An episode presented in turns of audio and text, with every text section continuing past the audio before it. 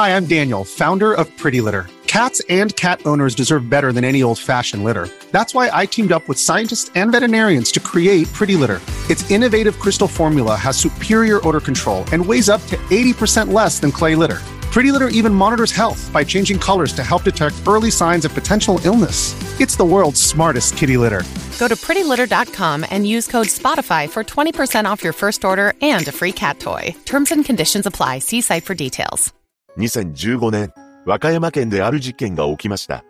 一つの家族の中で起こるのですが、様々な対応をとっていたのにもかかわらず、最悪の結末を迎えてしまうのです。詳細を見ていきましょう。後に、本件を起こすこととなる父親は、石油会社に勤めており、和歌山市内で住んでいました。一家は、父親、母親、長男、次男、長女の5人家族だったそうです。父親が40歳の時に生まれたのが長女であり、待望の女の子だったと言います。しかし、後に長女が被害者となってしまうのです。長女は優しい子供であり、内気な性格で反抗期もありませんでした。ただ、おっとりとしていて、周囲からは怠け者だと映っていたこともあったそうで、彼女が小学3年生の時にとんでもない出来事が起きているのです。というのも、小学校で給食を食べている際、長女はパンを食べるのが遅く、残してしまったことがあったそうなのですが、担任の女教師が長女の口にパンを押し込んだことがあったというのです。この出来事を長女は、後に父親に語っていたのですが、それが自分の転機になったと話していたと言います。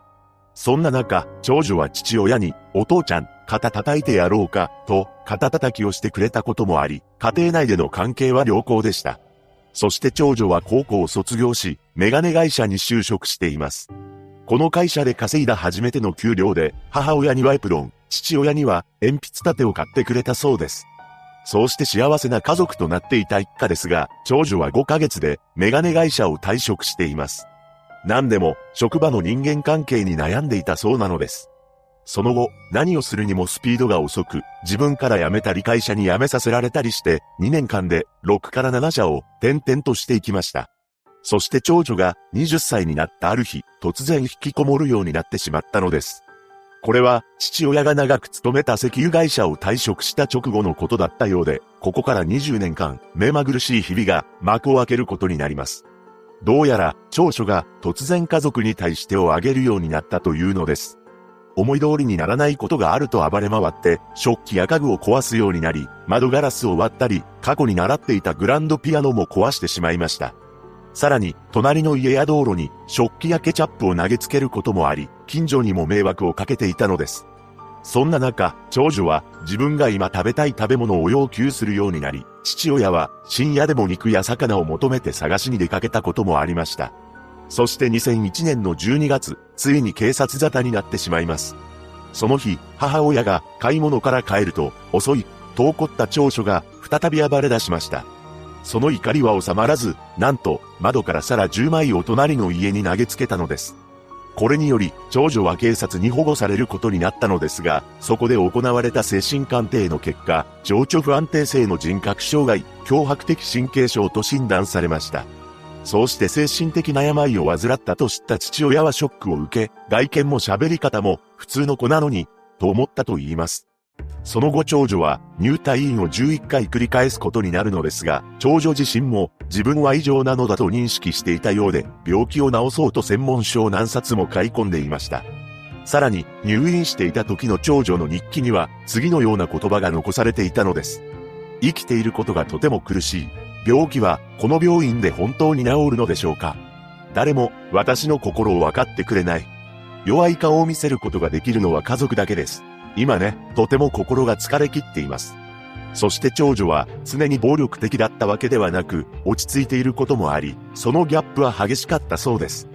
実際、保健所の職員が来ると、長女はまともに応対していたそうで、職員は大丈夫ですよ、と帰って言ったこともありました。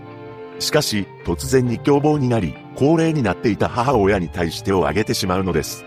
この状況に、父親はある対応を取ることにしました。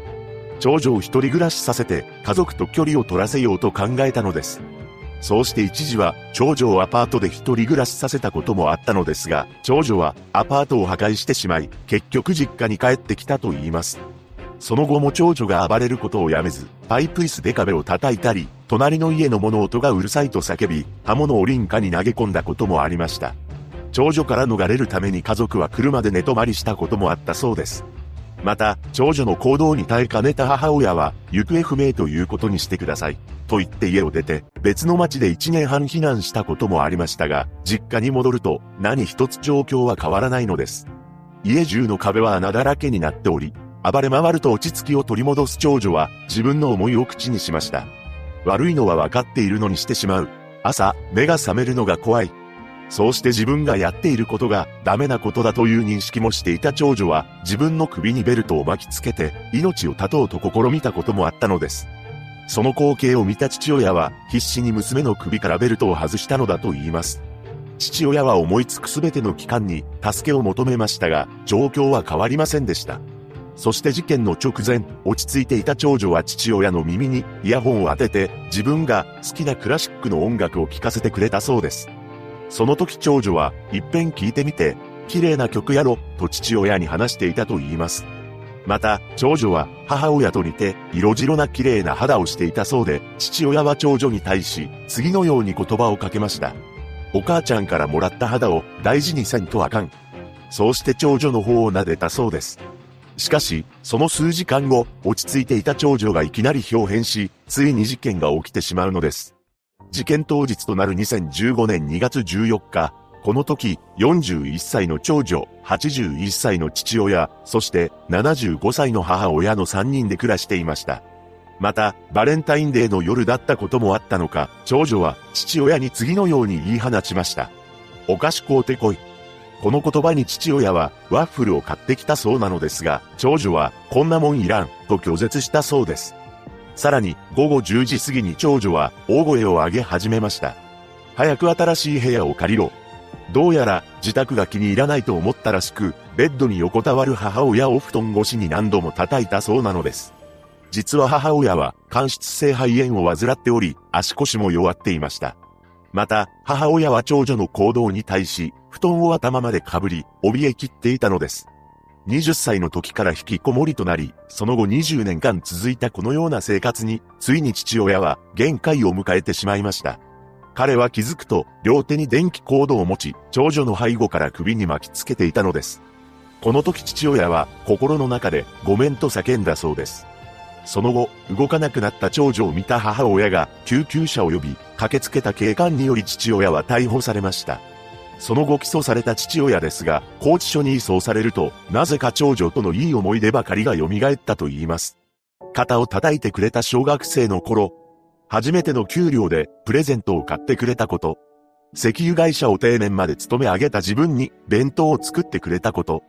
イヤホンで長所が好きな音楽を聴かせてくれたこと、そして面会に来た弁護士から長女が入院した時に書いていた日記を見せられたそうで、それを読んだ父親は一番苦しんでいたのは長女であると感じたそうです。おとうが足らんかった。許してくれ。その後の判決公判で休刑懲役6年に対し懲役3年執行猶予5年を言い渡しています。